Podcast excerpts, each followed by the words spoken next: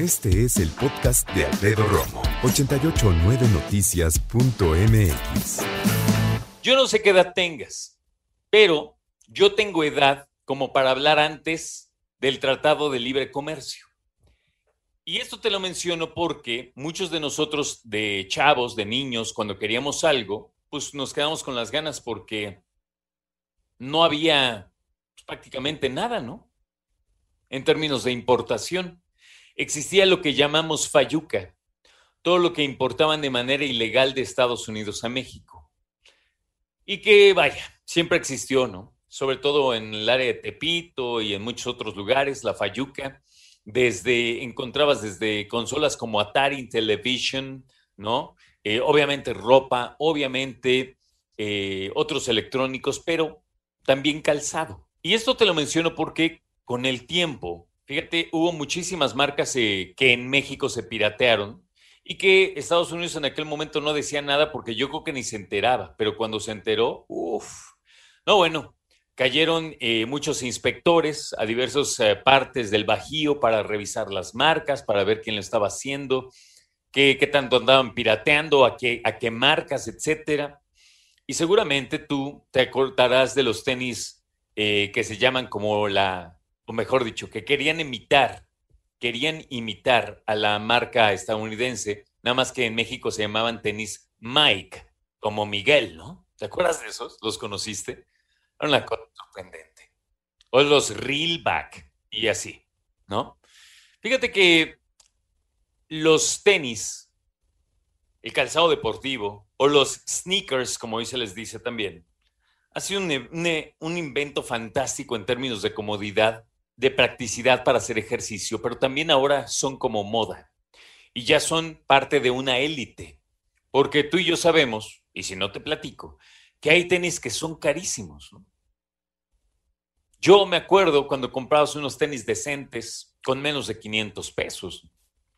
Ahora unos tenis muy básicos, muy, muy básicos, te cuestan mil pesos. Yo sé que hay de menos, ¿no? También hay de mucho más. En promedio, ¿qué? Mil, mil quinientos, dos mil, dos mil quinientos, tres, cuatro, cinco mil pesos, por arriba de los cinco mil pesos, sí. Sí existen los tenis de ese precio. Y fíjate que hoy día me llama la atención porque ya hay tenis que puedes comprar en línea que ya anuncian el día en que los van a lanzar, tú te metes a la página. Eh, generalmente tienes que estar inscrito en la página, ya sea de la marca o algún revendedor oficial, ¿no? Ilegal, claro.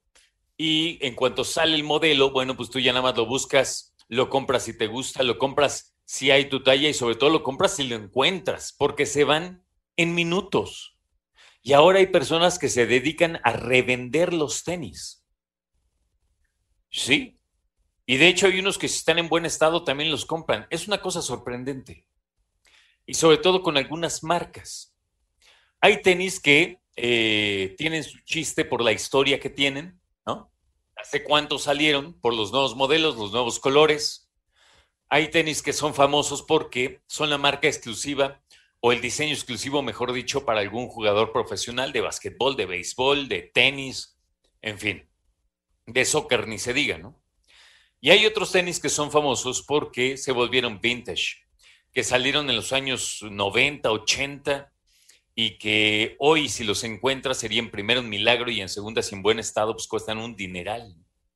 Yo me acuerdo que algún, algún día yo caminé muy feliz porque mis papás me hicieron favor de regalarme unos tenis del gran tenista André Agassi. ¿Te acuerdas de André Agassi que empezó a jugar con... Uh, jeans, mejor dicho, con shorts de mezclilla y trae el cabello largo. Fue como un parteaguas del tenis, Andrea Agassi.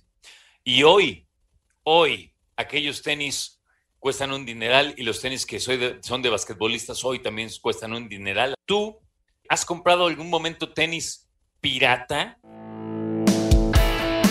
Escucha a Alfredo Romo donde quieras, cuando quieras. El podcast de Alfredo Romo en 889noticias.mx.